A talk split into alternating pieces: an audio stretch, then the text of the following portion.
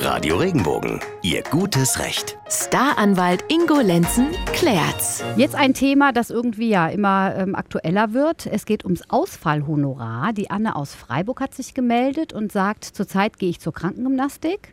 Nun konnte ich einen Termin nicht wahrnehmen und habe von dem Physiotherapeuten ein Ausfallhonorar in Rechnung gestellt bekommen für einen nicht rechtzeitig abgesagten Termin.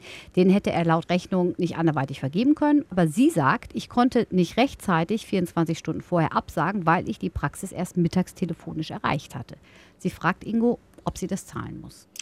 Also ich fange mal hinten an. Sie sagt, sie hat äh, nicht rechtzeitig absagen können, weil telefonisch keine Erreichbarkeit da gewesen ist. Man kann Termine natürlich auch per Mail absagen.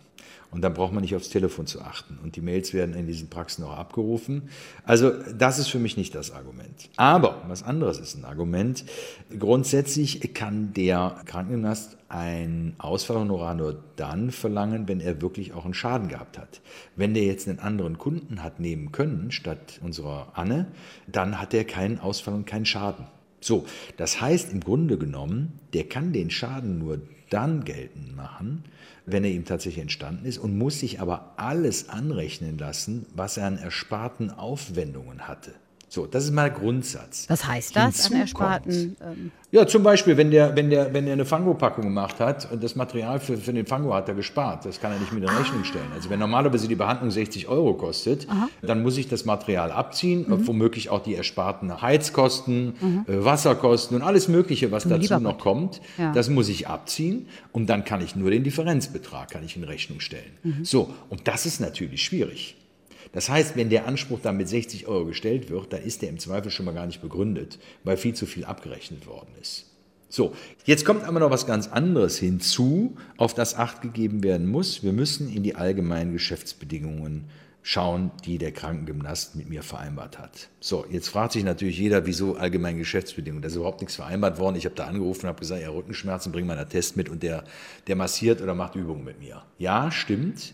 Normalerweise haben die aber mittlerweile, wenn man zu denen geht, das erste Mal, einen Aufnahmebogen und hinten dran hängen allgemeine Geschäftsbedingungen. Und da steht eventuell drin, bei nicht äh, abgesagten oder zu spät abgesagten vereinbarten Terminen kann ein Ausfallhonorar vereinbart werden oder verlangt werden. Und da muss man natürlich darauf acht geben. So, jetzt sage ich dir ganz aber mal viele was. Ärzte mittlerweile. Ja, jetzt ist Sag es aber so, jetzt weißt du, jetzt ich lese sowas, ne, und lese das natürlich nicht ja. komplett durch. So, natürlich setze ich da meine ja. Unterschrift runter und fertig.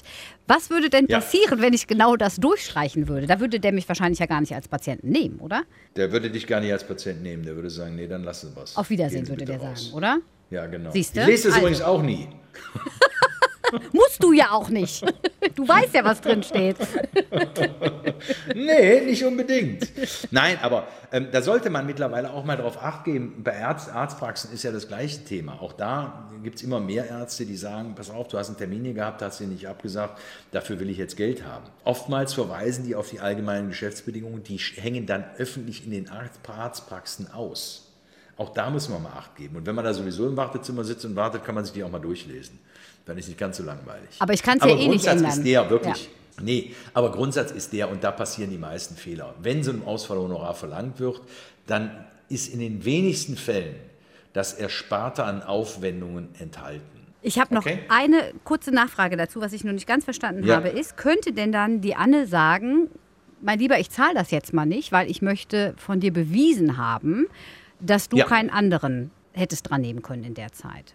Genau. Die Anne kann sagen, pass mal auf, ich gehe mal davon aus, dass du jemand anderen drin hattest und den behandelt hast. Da muss er dann irgendwas zu sagen. Klar, natürlich. Damit kann die das Argument entkräften, selbstverständlich. Genauso wie sie sagen kann, hör mal, du hast eine Aufwendung gehabt, die hast du erspart, die musst du abziehen. Cool. Und sie kann auch sagen, das ist überhaupt nicht vereinbart in den allgemeinen Geschäftsbedingungen. Also, das sind die drei Zauberargumente. Das sind die drei Zauberargumente und vielleicht am besten dann mal persönlich mit dem reden, oder?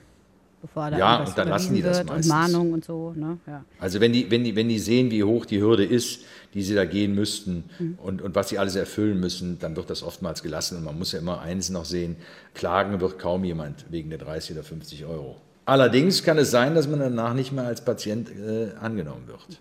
Würde ich auch vermuten. Also unser Tipp, mhm. Anne, die drei Zauberargumente aufschreiben und persönlich vielleicht mal hingehen. Ne? Genau, und dann nochmal reden. Weißt du, was mir gerade einfällt? Mein Zahnarzt, der schickt mir immer am Tag vorher eine ganz nette SMS.